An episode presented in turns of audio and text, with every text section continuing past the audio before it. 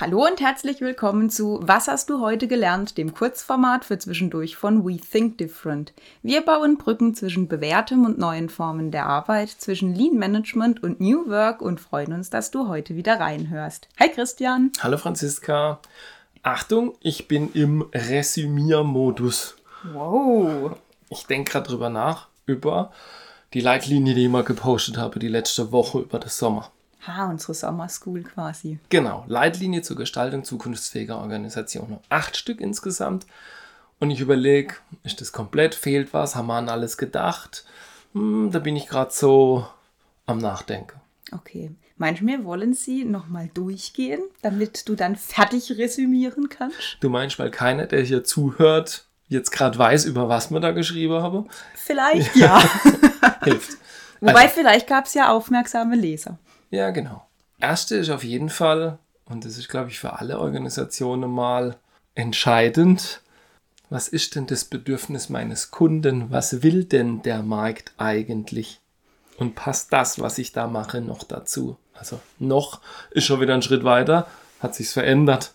Genau. Also ich denke, so dieses, viele Organisationen haben ja so ein kleines bisschen das Problem, dass sie sich selbst mit sich selbst beschäftigen, eher so in ihrem eigenen Kosmos sind. Aber eigentlich sind sie ja da, um ganz nah am Markt und am Kunden so ihr Ohr zu haben, auch zu sehen, was wollen denn die, dass es eben nicht der Selbstzweck ist und regelmäßig dieses oder Mechanismen zu haben, dass der Markt quasi ins Unternehmen kommt. Das ist Leitlinie Nummer eins.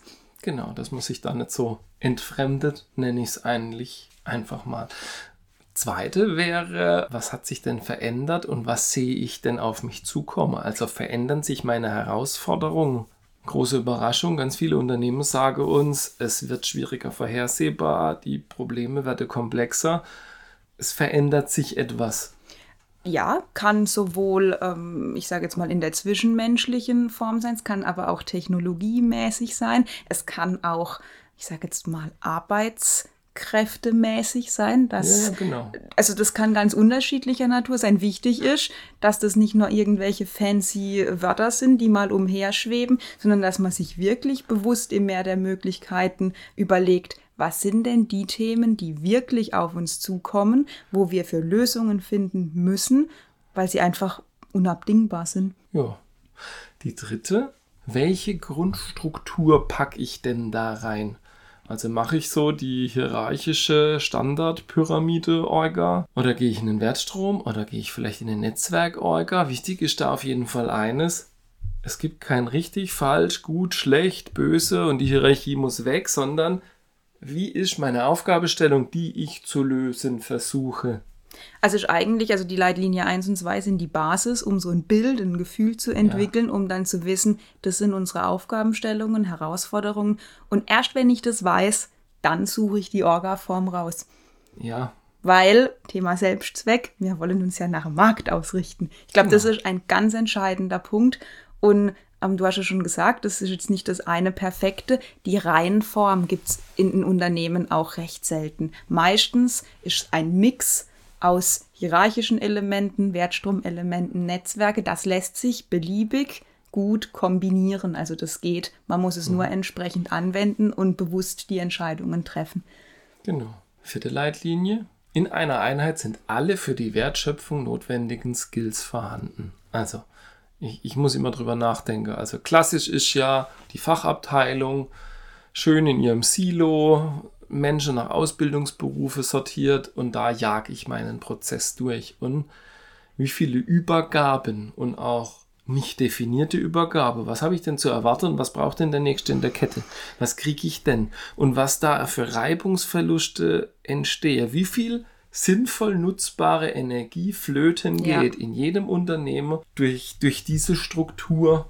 So, und wenn ich jetzt eine Aufgabestellung habe und ich bringe die Leute, die genau diese Aufgabestellung miteinander abarbeitet, zusammen und sagt, hey, ihr seid ein Team, ihr dürft es tun, ihr sollt es tun. Was braucht ihr noch, um es zu tun? Und los geht's. Meldet euch, wenn ihr was braucht. Dann läuft's einfach. Also ich glaube, der Kniff hier liegt jetzt daran in unseren Leitlinien, dass man sich löst von dieser funktionalen Aufteilung zu Teams, wo einfach verschiedene Kompetenzen, die, die ich brauche, Kunde ruft an, möchte was und ich habe die Menschen, die ich brauche, zusammen. Ich muss nicht in zehn Abteilungen rennen, ich muss nicht mit zig Hierarchieebenen sprechen, wer jetzt Zeit hat und ja. wie das ist. Natürlich hat auch diese Form Vor- und Nachteile, haben alle miteinander, aber wir wollen uns ja nach dem Kunden orientieren. Und das ist die Veränderung zu dem, was man eigentlich kennt. Es ist ein Wahnsinnsschlüssel. Ja, genau. Also ganz flaches Beispiel. Es gibt ein Team, das macht Ersatzteilabwicklung. Es gibt ein Team, das macht Standardprodukte, Katalogware, die ballern riesige Stückzahlen durch. Und es gibt ein Team, das kümmert sich um, um Sonderlösungen, um Kunde, Einzellösungen. Und jetzt kommt die fünfte. Alles, was diese drei Teams in dem Beispiel jetzt gemeinsam als Basis brauchen, das stelle ich ihnen bereit mit einer zentralen Instanz. Also ich versuche, die eine schieße sich individuell auf ihre Kundegruppe und auf ihre Aufgabe ein und dann versuche ich aber als Gegenpol maximal Synergie zu heben. Und das darf kein Beamtetum sein letzten Endes, wo dich die genau. Abteilungen sich gegenseitig mit Formblätter und, und, und Prozessanweisungen erschlagen, sondern es geht darum, dieses Spannungsfeld auszubalancieren miteinander. Wo ist Kunde individuell gut und wo ist eine gemeinsame Basis und ein gemeinsamer Standard gut?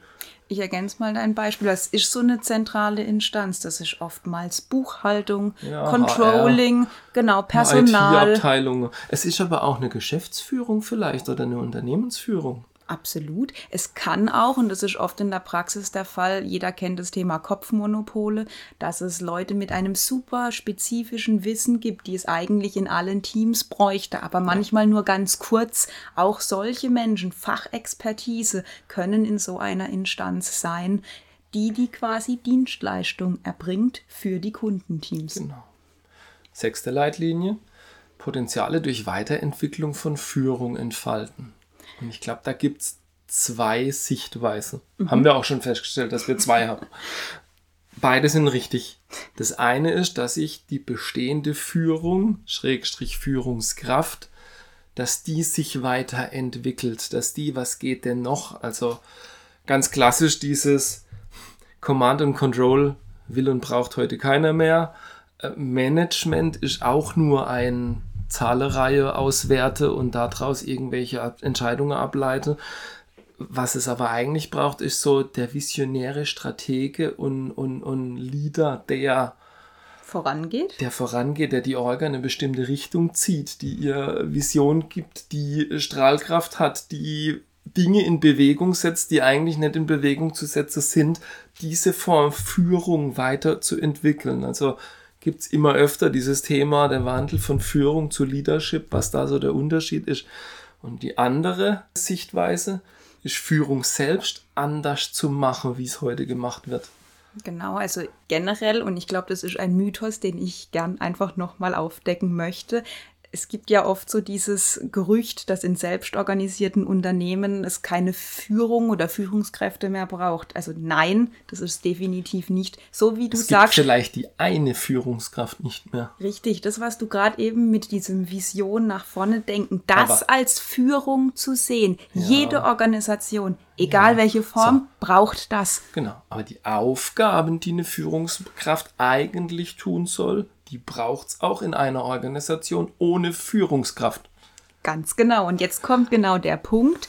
Was ist die Alternative, wenn wir nicht mehr die eine Führungskraft haben? Das ist ja gerade so ein bisschen, wo viele experimentieren. Dann geht es darum, all die Themen, die heute eine Person als Führungskraft macht, die zu verteilen, dass es nicht mehr eine macht, sondern dass es vielleicht zwei oder drei, vielleicht auch mehrere Menschen diesen Aufgaben nachkommen, vielleicht auch stärkenbasiert, weil es gibt Menschen, die haben ein super Wirtschafts- äh, oder Zahlenverständnis, andere sind super gut mit Menschen, wiederum andere sind perfekt in Methodiken und in Strukturierung. Man kann das aufteilen. Also die Frage ist nicht, braucht es Führung oder Führungskräfte, sondern nein, es ist nur immer nur die Frage, wie werden die Führungstätigkeiten wahrgenommen und sind es eine oder mehrere Personen? Das ist ganz wichtig bei dem Punkt. Es ist nicht, es gibt keine Führungskräfte mehr oder so. Genau.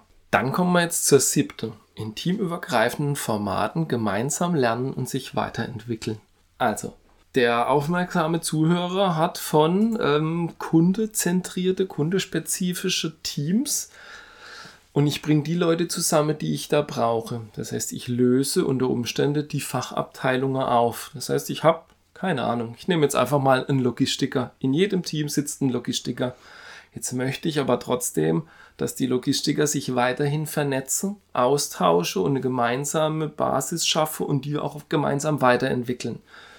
Genau, das Gleiche gilt auch, ich sage jetzt mal zu dieser, die Schnittstelle zu der zentralen Instanz, dass es vielleicht in der zentralen Instanz jemand gibt, der bestimmte Standards setzt, der gewisse Dinge koordiniert, Rahmenbedingungen schafft. Also es ist quasi, sind Formate, die du brauchst als Organisation, wo Menschen nicht jeden Tag, sondern ab und an, vielleicht ein, zweimal im Monat für zwei, drei, vier Stunden an gemeinsamen Standards, so wie du gesagt ja, hast, genau. das Thema Logistik weiterentwickeln. Darum geht es. Man kann diese Formate auch für Ziele, Strategie, dass man ja, die Orga genau. durchdringt. Jetzt, also ich habe gerade nachgedacht, wieder Beispiel mit unserer, du hast Ersatzteil, Standardproduktion und Sonderproduktion. Jetzt möchte der Einkauf wissen, was soll ich denn bestellen im nächsten Jahr? Ich brauche die, die, die Sichtweise aus allen diesen Bereichen. Also die müssen sich austauschen und auf eine gemeinsame Strategie rausgehen. Es kann eine Instanz alleine nicht festlegen letzten Endes. Und das sind dann Formate, ich bringe die Leute zusammen, damit sie gemeinsam die bestmögliche Lösung finden. Schlussendlich drehen wir die Logik eigentlich nur um. Die funktionalen Themen bleiben, weil sie wichtig sind. Nur wenn man sich tief in die Augen guckt, wie viel Zeit verbringst du eher mit Wertschöpfung und mit Leuten aus verschiedenen mhm. Bereichen. Das ist meistens 80, 90 Prozent deines Tagesgeschäfts. Und wie viel verbringst du quasi mit Leuten aus deiner gleichen Funktion? Das sind vielleicht 10 Prozent in irgendwelchen Regelmeetings. Und das ist quasi die Struktur, genau. passen wir dieser Form an. Genau. So, jetzt kommt der achte Punkt. Trommelwirbel, Tusch. Am Ende der wichtigste für, für jede Form der Organisation, keep on turning. Sich stetig anpasse, reflektiere und nachjustiere. Wenn ich mitbekomme, was am Markt passiert, was sich bei meinem Kunde verändert, was die Menschen, die in mein Unternehmen kommen, wolle oder nicht mehr wolle, wenn ich da offen dafür bin, meine Antennchen überall habe und überlege, wie ich darauf reagiere, dann kann eigentlich, außer mein Markt bringt halt, bricht halt komplett weg, weil ich, keine Ahnung, Frankierautomate hergestellt habe und die Leute nur noch E-Mails schicke, dann habe ich Pech gehabt. Ja, wenn ich mich nicht rechtzeitig um was Alternatives kümmere. Aber wenn ich diese Impulse wahrnehme und überlege, was bedeutet es für mich und wo kann ich nachjustieren und vielleicht auch einfach ausprobieren, ob es funktioniert oder nicht, dieses einfach immer weiter, ja, da haben wir so dieses Unendlich-Symbol, immer weiter schaue, was hat sich verändert, nehme ich irgendwo ein Problem, eine Spannung wahr und ich justiere nach, dann komme ich nie in das Problem, dass ich irgendwann mal davor stehe und sage, boah, da passt ja vorne und hinten gar nichts mehr. Im Idealfall hat die Firma mit den Frankierautomaten das vielleicht auch frühzeitig erkannt und hat in irgendwelche digitalen Tools, Medien, whatever, ja. äh, umgestellt, also um das Beispiel noch zu genau. komplizieren. Wichtig ist, man muss sich dafür Zeit nehmen und diese Zeit oder diese Formate, diese Mechanismen müssen fest etabliert sein, sonst vergisst man es, sonst macht man es nicht und dann macht man halt alle paar Jahre einen großen Aufriss, Reorga etc. Das muss nicht unbedingt sein. Klare Empfehlung, jeden Tag ein bisschen da rein investieren, fest das einplanen und dann läuft's. Genau. Wenn du mehr wissen möchtest oder dich vielleicht sogar mit deiner Organisation auf die Reise machen möchtest durch so einen Prozess, dann melde dich einfach bei uns. Du findest uns unter www.we-think-different.de. Wir hoffen, es hat dir gefallen. Hör doch einfach wieder rein. Bis dann.